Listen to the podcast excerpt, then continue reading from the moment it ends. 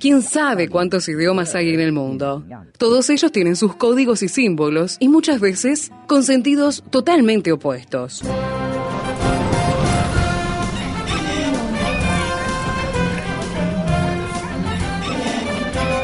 Jungla semántica. Para descifrar las palabras, para entender su raíz, para saber de qué hablamos. Jungla semántica. Nos lidera en esta expedición el profesor Héctor Leites. Gratos saludos para usted, amiga y amigo oyente, y también para el profesor Héctor Leites, que llega a la compañía de la Jungla Semántica. ¿Cómo estás, Héctor? ¿Qué tal Esteban? ¿Qué tal amigos? Y por supuesto aquí en Jungla Semántica, mirando nuevamente imágenes verbales escritas en el libro de Primera de Pedro. Y hoy tenemos en Primera de Pedro capítulo 2, versículo 11, comenzamos con el versículo 11 que dice, Amados, yo os ruego como a extranjeros y peregrinos, que os abstengáis de los deseos carnales que batallan contra el alma. Qué, qué, qué ruego, ¿no? Sí, qué ruego sí, sí, impresionante. Bueno, es, es- es algo lindo lo que va a pasar ahora. Él comienza con una serie de exhortaciones basado, por supuesto, como por causa de quien tenemos, la piedra angular, Cristo. Entonces, como acababa de exhortarles a caminar dignamente de acuerdo a su vocación, así ahora los exhorta a glorificar a Dios delante Ajá. de los incrédulos. Es un, es un capítulo, bueno, es unos versículos del 11 en adelante que apunta justamente el testimonio público acerca de nuestra conducta, nuestro testimonio, nuestra manera de vivir, que es la famosa palabra verbo anastrofe. Y él comienza en este versículo 11 diciendo amados. Amados.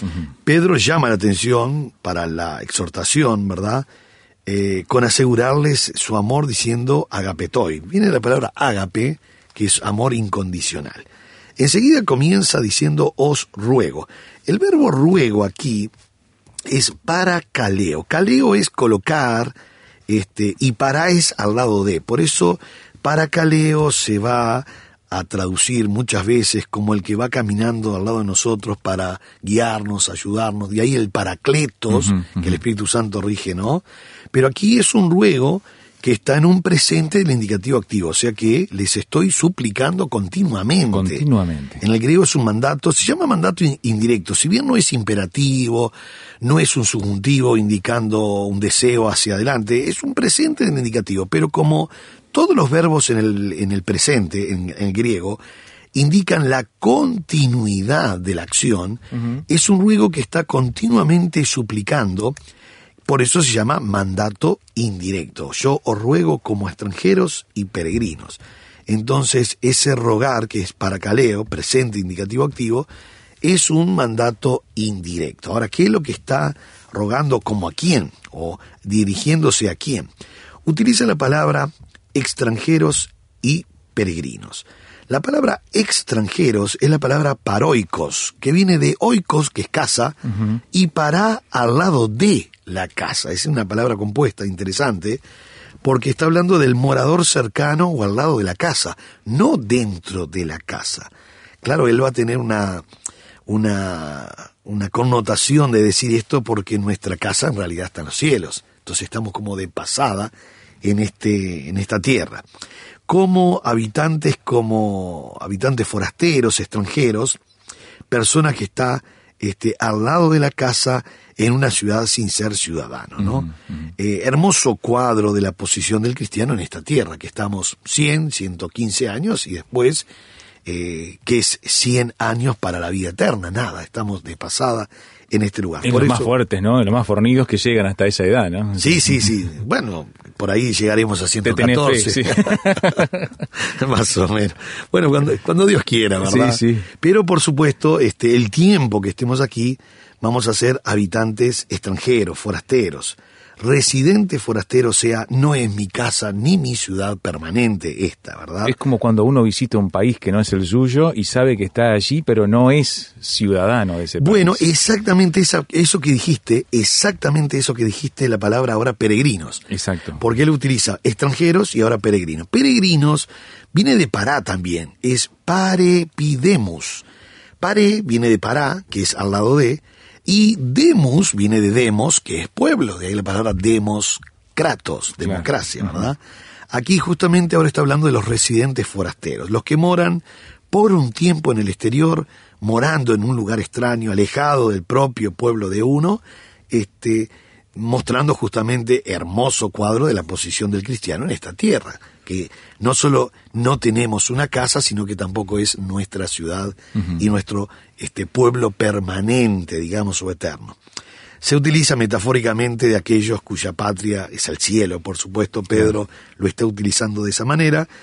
Eh, Eso nos hace vivir de otra forma, ¿no? Obviamente, esa postura ante la realidad, ser un peregrino y un extranjero, nos cambia la tónica de cómo vivir. Sí, porque además es la esperanza que tenemos, es la esperanza que tenemos y Pablo y Pedro lo utiliza muy bien, cuya patria es el cielo y que son por ellos mismos peregrinos sobre esta tierra. La patria es el cielo. Exactamente, la patria es el cielo.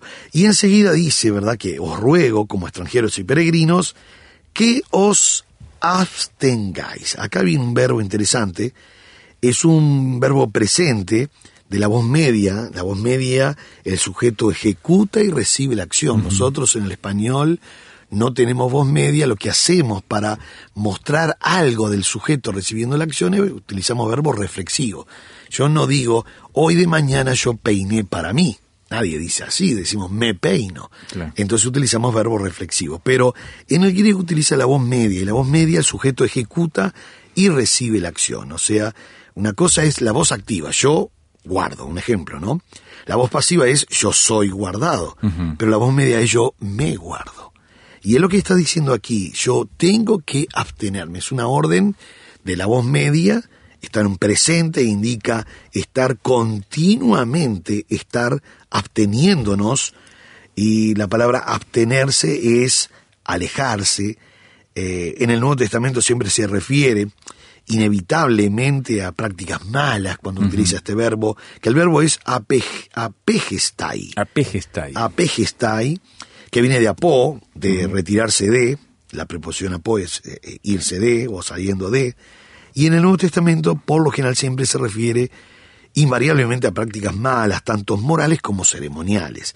Y acá me pide que yo esté continuamente, porque es un presente de la voz media, continuamente apartándome, alejándome, eh, rechazando, eh, absteniéndome de los deseos carnales. Carnales. Aquí la palabra deseos debe, eh, es una de las palabras más fuertes en cuanto a desear. Es la palabra epitumías. Está compuesto de pi, que quiere decir arriba o sobre, y tumos, que es pensamiento. Y habla de un deseo intenso. Por lo general, y acá tenemos que aclarar nuevamente, que esta, pala- esta palabra epitumías, que aquí lo pone como deseos, en Santiago lo pone como concupiscencia, Ajá. son deseos, de ese epitumías también, así concupiscencia.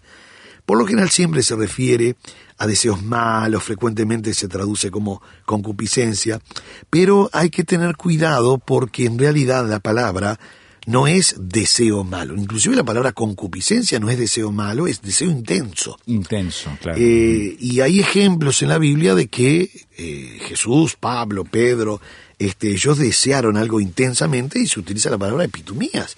Cuando Jesús dijo eh, allí en Lucas 22, eh, cuánto deseo participar con ustedes esta Mm, Pascua. es el mismo término. Es el Mm. mismo término, Bien. epitumías. Así que el contexto determina la Siempre, aplicación. Mm. siempre el contexto es el que rige, determina, es una de las leyes de la, de la hermenéutica muy fuerte, porque el contexto determina inclusive el área de movimiento de la palabra, o qué significa la palabra.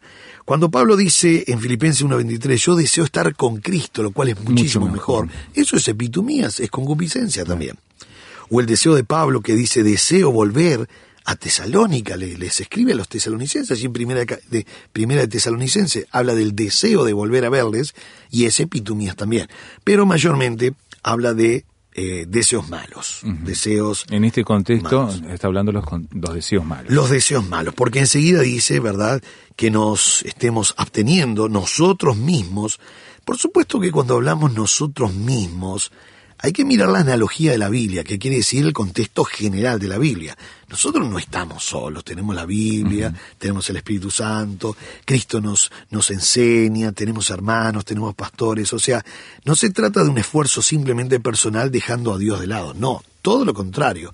Dios es el que nos da todas las herramientas para que nosotros podamos esforzarnos y decidir alejarnos de estos deseos carnales que batallan contra el alma, o sea, todas estas eh, concupiscencias que son en este caso deseos malos. Por eso hay que tener cuidado cuando hablamos de concupiscencia. Enseguida la Biblia dice estos deseos carnales. Bueno, acá ya le pone una un, un- es un sustantivo, ¿no? En este caso, que está en genitivo, que habla de la palabra sarquicos. Sarquicos es todo lo que tiene que ver con la carne, el yo, el ego, eh, toda la parte sensual controlado por los apetitos de la naturaleza humana y no por el Espíritu Santo, ni por Dios, ni por nadie. Entonces, es más que lógico que aquí la palabra epitomías eh, se está de- refiriendo a deseos realmente fuertes, pero malos malos. Por eso dice que os abstengáis de los deseos carnales que batallan contra, Contra el el alma. Y esa palabra batallan es la palabra estrateutontai. De ahí viene la palabra en español estrategia. Es una palabra, eh, bueno, en realidad eh, estrateuontai, que aparece aquí como batallar, es un término militar, literalmente es un término militar. Bueno, de él hablemos entonces luego de la pausa aquí en la jungla semántica. ¿Quiere opinar? Mándenos un SMS al 091-610-610.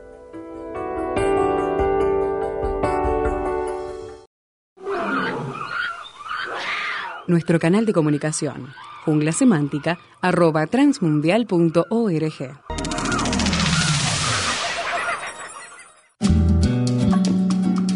Para conocer más acerca del proyecto ANA y Mujeres de Esperanza, visítanos en nuestra página www.proyectoana.org.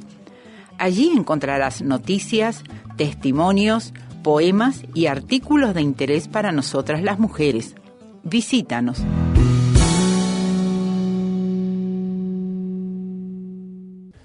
Antes de la pausa, el profesor Héctor Leites nos estaba hablando de este texto de Primera de Pedro, capítulo 2, versículo 11. Y estaba refiriéndote, Héctor, sobre un término que tiene contexto militar. Sí, eh, de hecho, de hecho, esta palabra, las cuales batallan, es strateuontai, es... eh, Me es- hace acordar a estrategia. Bueno, de acá sale la palabra estrategia, exactamente. Es- es- al estar en un presente indicativo de la voz media, nuevamente, presente indicativo de la voz media, es la, la etimología de esta palabra es muy rica porque es estar haciendo servicio militar peleando fuertemente. Ajá. Todo este contexto, estar haciendo servicio militar peleando frecuentemente, es lo que está diciendo.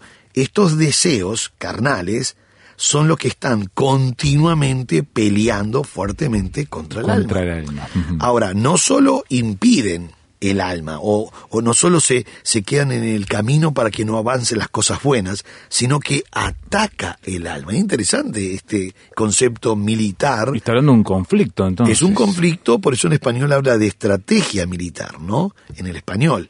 En el griego es estar haciendo el servicio militar, pero no solo el servicio militar pasivo, porque alguien puede hacer el servicio militar pasivo, Sí, solo sí, sí. hace, solo está así en, en- en instrucción.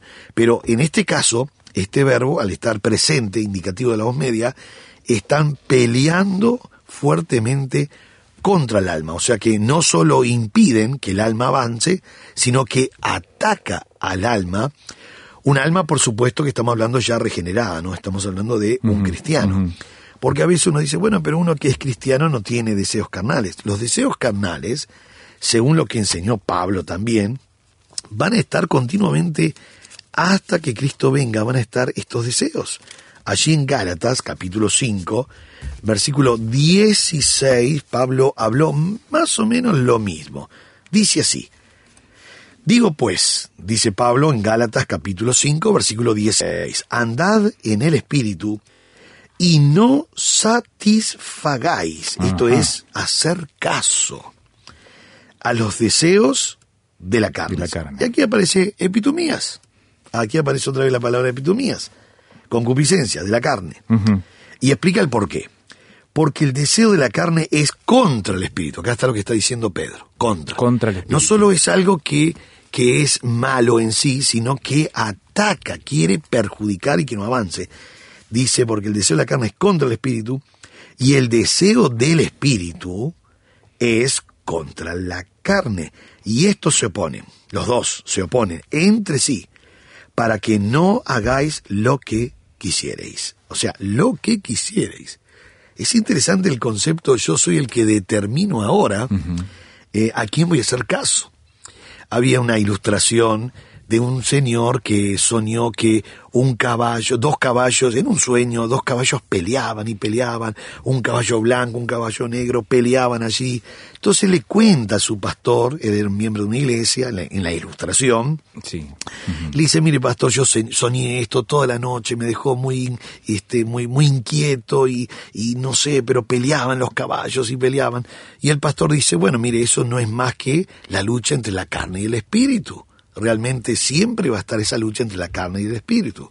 Y cuando se iba el hermano, esta persona se iba, el pastor lo llama y le dice, venga, venga un poquito, quiero hacerle una pregunta. Dígame, ¿qué caballo era el que ganaba? Y él dice, el que yo alimentaba más. Mirá vos. Interesante, ¿no? es una ilustración, pero como ilustración Es muy buena. es bueno porque acá dice que ambos, estos se oponen entre sí, para que no hagáis lo que quisierais. Y uno dice, ¿cómo hago entonces? Bueno, el verso 16 lo explicó, andad en el espíritu y no hagan caso a los deseos de la carne. Soy yo el que no debo de hacer caso. Esto es muy interesante, Esteban, porque cuando nosotros hablamos de la responsabilidad, nosotros no podemos eh, perder el concepto de la responsabilidad de que nosotros somos los que hacemos caso al pecado. Claro. Nadie puede decir, el pecado me tomó, me poseyó, y yo pequé y no, me di cuenta. Hay un tema de responsabilidad individual, ¿no? Exactamente. Y en Romanos, tenemos que leer Romanos, sí o sí, capítulo 6, versículo 16, es sumamente importante para entender todo lo que dijo Pablo eh, allí en Gálatas y todo lo que dice Pedro ahora en este versículo 11. Y dice así, Romanos capítulo 6, versículo 16. ¿No sabéis que si os sometéis a alguien, interesante, nadie me somete, nadie me somete. El verbo está indicando de que yo soy el que me someto. No sabéis que si os sometéis, Sometéis. nadie me somete. ¿Sabe por qué nadie me somete? Porque el pecado ya no puede. Fue vencido en la cruz. Claro. Antes de la cruz, el pecado tomaba control de señorío sobre el hombre. Pero ahora el pecado no puede enseñorearse. Eso es lo que dice Romanos 6:14, Ajá. que lo voy a leer así ya queda claro. Dice, porque el pecado, Romanos 6:14, no se enseñoreará. ¿Qué quiere decir esto? No puede tomar control de señorío sobre nadie. Por supuesto, estamos hablando de los cristianos, ¿no? Claro. Dice, el pecado no se enseñoreará de vosotros, pues no estáis bajo la ley, esta es la buena explicación, sino bajo la gracia. Al estar bajo la gracia, las tres cosas que venció Cristo fue la muerte, a Satanás y al pecado. ¿Qué fue lo que le quitó al pecado? No es que lo destruyó en el sentido de que no hay más en el mundo. El pecado sigue estando en el Sí, mundo. sí, sí. Pero le quitó el poder esclavizador del pecado, que lo tenía hasta Cristo. Cuando Cristo muere, derrotó a Satanás, Satanás no puede acusar a ninguno que se valga de la sangre de Cristo, el pecado ya no tiene control de señorío sobre el ser humano, sobre el cristiano, y la muerte fue el postrer enemigo porque ahora no morimos, pasamos de, de- de un sueño a la vida eterna. O sea, nadie ahora puede privarnos de la presencia de Cristo, porque yo hoy estoy con Cristo y cuando yo parta de esta tierra, seguiré con Cristo eternamente. O sea, no, no hay ningún momento que me quedo sin Cristo. Entonces, por eso el 16 es importante, Romanos 6, 16, ¿no sabéis que si os sometéis, grábeselo muy bien, querido amigo, este verbo, porque... Voluntario. Sí, nadie me somete, nosotros mismos. Si os sometéis a alguien como esclavos para obedecerle, nótese que soy yo el que obedezco. Sí. Ahora viene la opción. Sois esclavos de a quién obedecéis. O sea, paso a las filas de la esclavitud a quien yo obedezco. O sea, de un lado o del otro, porque enseguida dice, sea del pecado para muerte, esta es una opción, o sea de la obediencia para la justicia. O sea, ahí me hago esclavo de Cristo o esclavo del enemigo.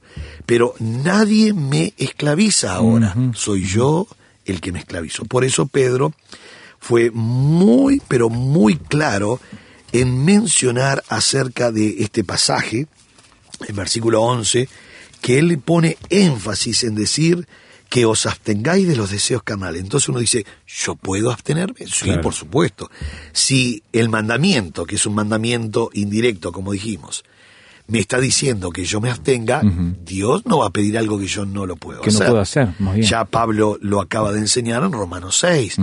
El mismo eh, Pablo en Gálatas 5 lo enseñó. Estos se oponen, pero ustedes no hagan caso. No satisfagáis, en el griego quiere decir no hagan caso a estos deseos. Quiere decir que podemos vivir una vida victoriosa, aunque bueno. estemos rodeados de problemas, dificultades, perversidad en este mundo, pecado, tentaciones, uno puede vivir en victoria, no haciendo caso y absteniéndonos de los deseos carnales que batallan contra el alma. Esto es, un- es algo que es una promesa de Dios, esto es un mandamiento indirecto de Dios, y aunque realmente los deseos estén con buena estrategia, como miramos recién, Sí, sí. que estén batallando, yo puedo perfectamente, pero perfectamente rechazar esto para obedecer a mi Señor. Hay una decisión personal entonces que nos está interpelando, Héctor. Exactamente, y nos está, por supuesto que no estamos solos, tenemos la Biblia, el Espíritu Santo, tenemos a Cristo, tenemos hermanos, los pastores,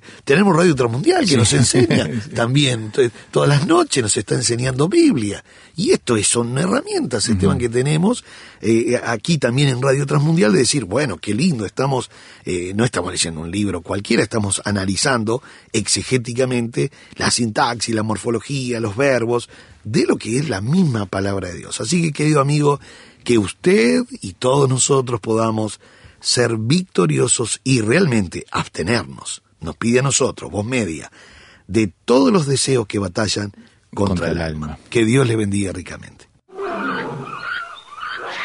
Nuestro canal de comunicación, jungla semántica, arroba transmundial.org. ¿Quién lo diría? Se viene ya el último trimestre de estudios del Seminario Bíblico de Fe, Héctor. Impresionante, Esteban, cómo ha pasado. De hecho, yo veo cómo pasa el tiempo y uno siempre es joven, eh, juvenil, realmente cómo pasa el tiempo. Bueno, realmente, lunes primero de octubre, por favor, la recta final. Vamos a estar con unas lindas materias. Lunes primero de octubre. Vamos a estar el día, todos los días lunes, o sea, todos los lunes en realidad, con Pentateuco. Vamos a analizar los primeros cinco libros de la Biblia, la ley, Génesis, Éxodo, Levítico, Número, Deuteronomio. Vamos a estar mirando estos cinco libros hasta la primera semana de diciembre. Los días martes vamos a estar con libros históricos. Eh, todo lo que es historia. Josué, jueces, Ruth, Esther, Crónicas, Reyes, pero principalmente vamos a poner un análisis en jueces y Josué. Josué, en estos dos libros vamos a poner énfasis en lo que eh, mencionan los libros históricos. Los días martes esto, los días martes también en otra aula, en otra clase, se va a estar dando psicología pedagógica que es educación cristiana 2. Y los días viernes, para el nivel ministerial, pastores, líderes, graduados, obreros, vamos a estar con homilética 2. Allí vamos a estar ya este, armando bosquejos, predicando, predicando sermones expositivos, temáticos, de asuntos, de tópicos, bueno, toda la clase, todas las clases de mensajes que hay. Esto va a ser comenzando el lunes primero de octubre, recuerden, hay doble horario para elección del alumno de 9 a 12 o de 19 a 22 horas. ¿Dónde? Seminario Bíblico de Fe, Julio Herrera y Oves 1274. Julio Herrera y Oves 1274, a una cuadra media de la Plaza del Entrevero entre San José y Soriano. Los teléfonos de contacto son 2902 9089, 2902 9089 o 094 95 99 12 094 95 99 12 el correo de seminario bíblico de fe arroba adinet.com.uy así que recuerden en el seminario bíblico de fe Julio Herrera y Oves 1274 con estas hermosas materias en doble horario para que el alumno pueda elegir. Primero de octubre, el día lunes, 9 de la mañana, si estamos con análisis de Pentateuco. Les esperamos y serán ustedes bienvenidos.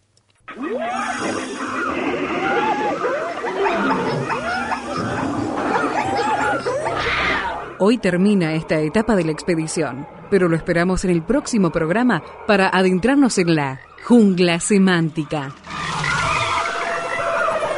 Jungla semántica es una producción del Seminario Bíblico de Fe y Radio Transmundial.